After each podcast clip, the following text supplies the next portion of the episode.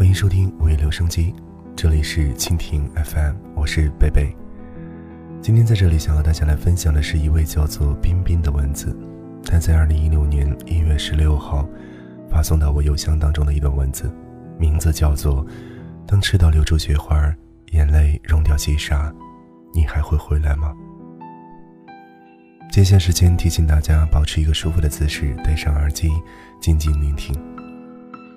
依旧要提醒您，冬夜寒冷，请你注意保暖，夜色渐深，请把你的音量调到适当的位置，以免影响他人的休息。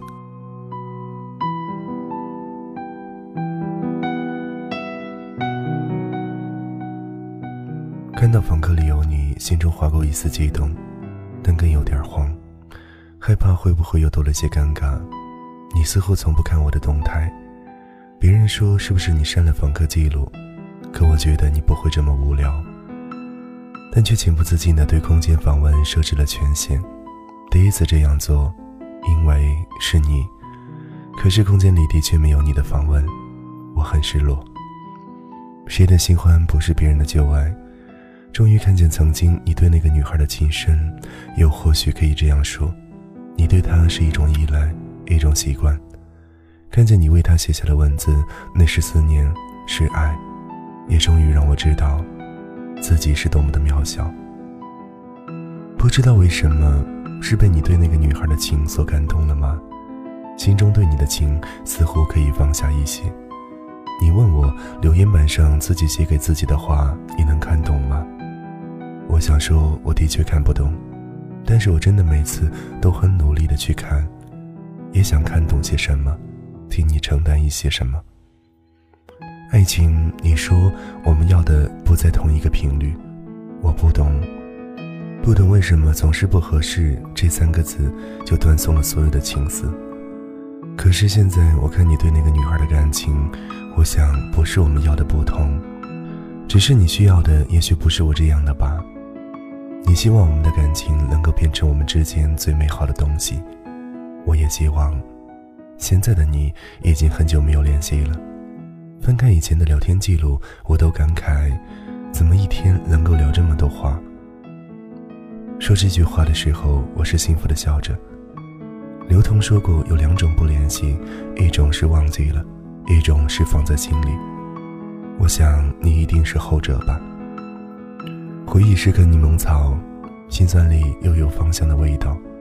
曾以为你是全世界，但那天已经好遥远。想起第一次心理课，偶然的看见你在教室外四处张望，便顺手一挥给你指了路。后来才知道，你并不是不知道教室在哪儿，只是随便看看。也正是在那一次，才让你初次与我相遇。我问你以前都不知道我吗？你说你只知道我安静的坐在那里，背影很好看。后来你约我看电影，长这么大还是第一次被男生约。前任攻略备胎反击战，很搞笑的喜剧，但更重要的是感人。有时候打动人心的不过是一句话、一个手势、一个眼神。剧尾说还将上映《前任三》，那时候的我还欣喜的和你相约二零一六。和你聊天的时候，你总喜欢说我傻。一开始我还好不高兴的，让你不许说我傻，要说我可爱。渐渐的，我却喜欢了你爱说我傻，喜欢了你过马路时拉着我的书包，喜欢了你牵着我的手奔跑在操场，喜欢了你搂着我的肩漫步在梧桐树下。那时候你一定记得，我喜欢的偶像剧是浪漫爱情，简单却幸福。再后来就没有后来了。感慨很久，也不知道想干什么，也不知道为什么。也许只是将我们的美好记录下来。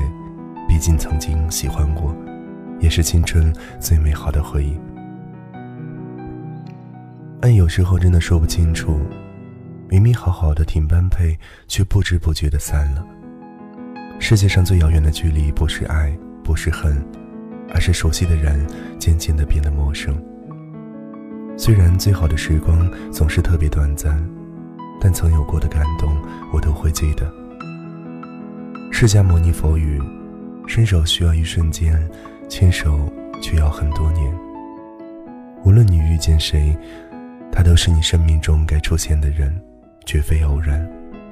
如果你很喜欢一个人，那么保持一个朋友的距离，这样一辈子也不会失去。也许就该那样，怀念不一定相见，喜欢不一定要在一起。以后你偶尔还会想起，却不是想念。不是每个擦肩而过的人都会相识。也不是每个相识的人都会让人牵挂，至少我们在今生，在那个地方，在一转身的时候没有错过。硕大的地球上，能和你相遇真的不容易，别忘了，你的世界，我曾经来过。朋友曾说，既然你忘不掉，那就陪你一起等候你的王子。是为了你能回来，而是让自己找借口。不离开，等待并非执拗，只是我也很好奇，我有多喜欢你。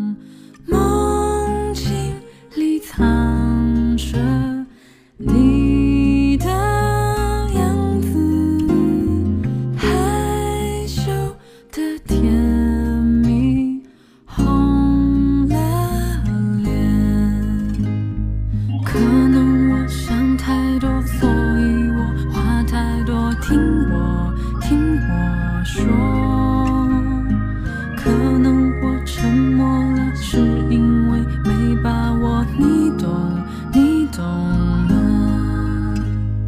也许你并不认真只是苦闷找个人